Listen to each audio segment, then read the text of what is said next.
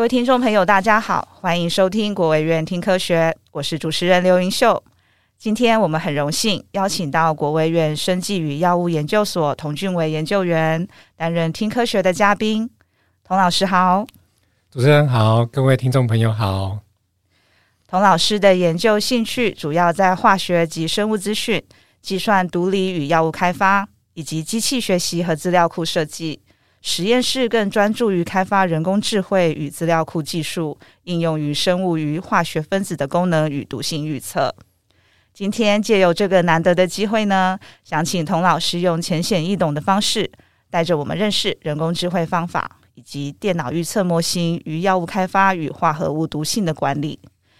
近年来呢，处处都能听到人工智慧一词哦，那这已经成为一个新的创新的动力。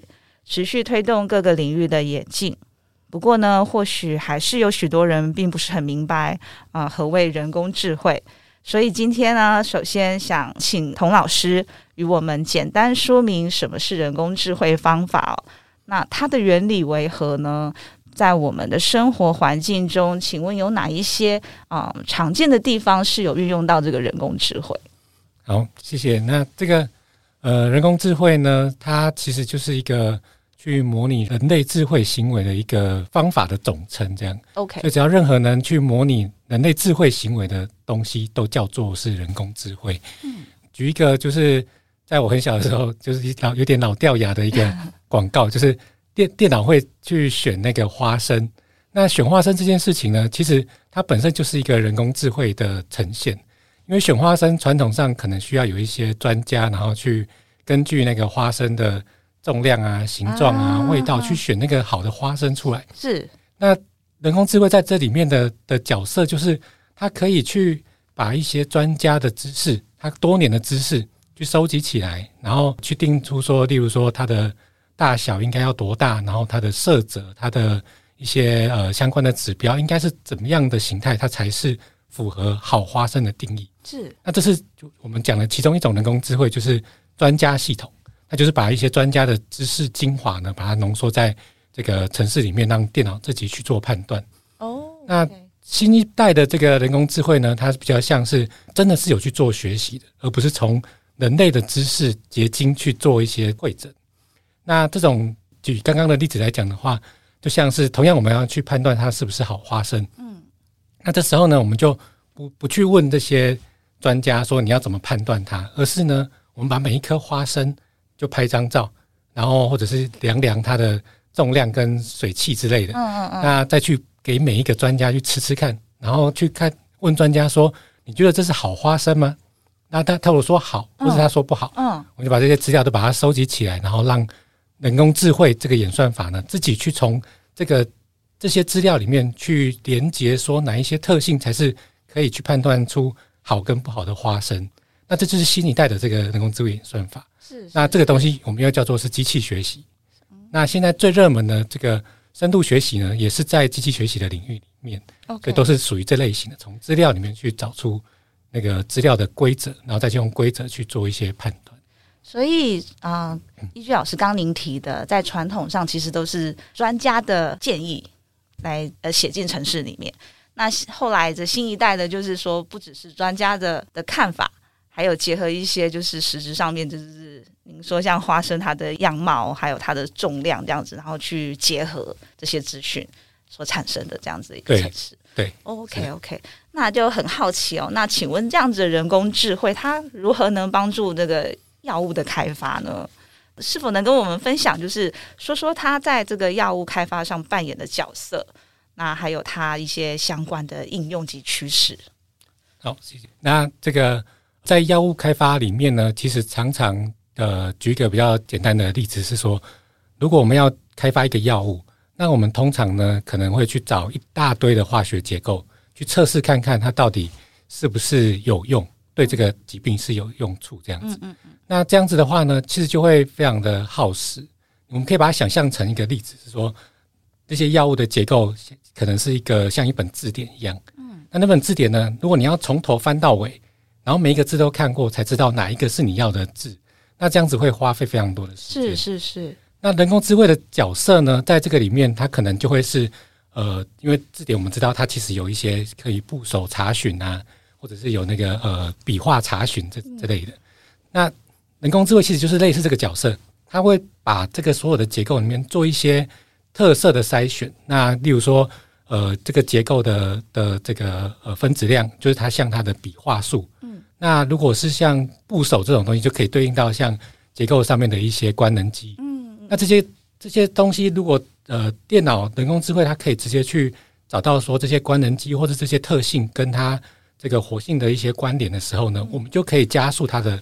这个药物开发的进程。OK，那现在甚至还有一些这个，因为这个字典里面它可能也没有办法包含所有的化学结构，因为是是可可能的化学结构实在是太多了。是，所以现在还有一些就是呃比较热门的新一代的是这个生成式的学习方法。嗯，那这个生成式的学习方法呢，事实上它就可以跳脱这个字典里面的限制，它可以去产生一个全新没有人尝试过的这个化合物。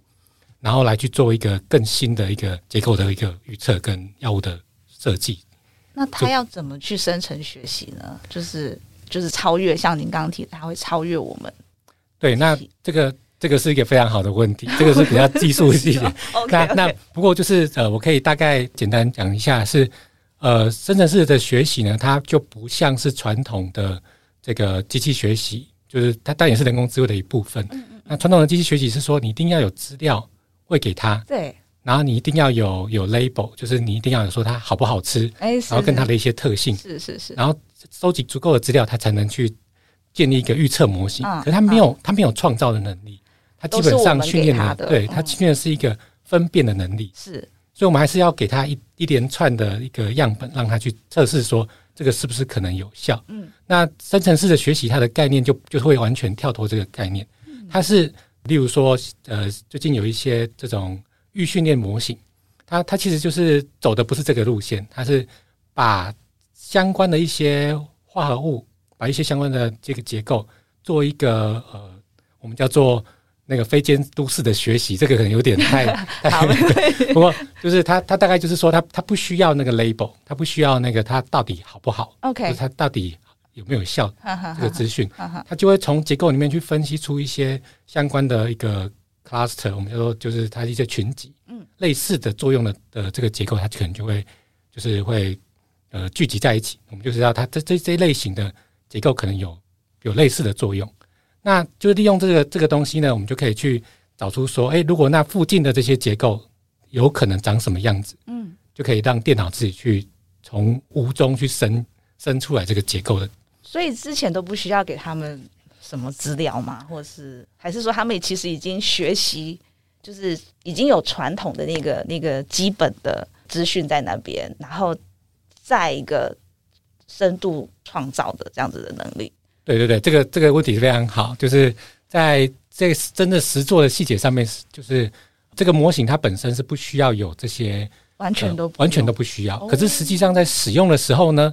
当然，我们还是需要一些 这个资料来去做做这个实做，这样还是会预先还是会提供这些。对对对对，因为就刚刚其实有讲到说，它其实它的目的是找到它附附近周围跟它有类似作用的这些结构，所以我们还是要必须第一个 seed 第一个种子进去，我们才知道说它大概是在这个化学空间的哪一个部。OK，这样 OK OK。对，好哦，好哦。那其实我我还可以分享一下，是最最近其实如果大家有留意这个新闻的话，应该可以看到，就是有一家公司叫 Insilico Medicine，它其实在它就有一个一个报道，他说在一年半的时间里面，他们就从一个然后完全使用 AI 的状态下，然后去产生一个新的药物，那已经在一一年半的时间就上了临床试验，那这其实是一个非常。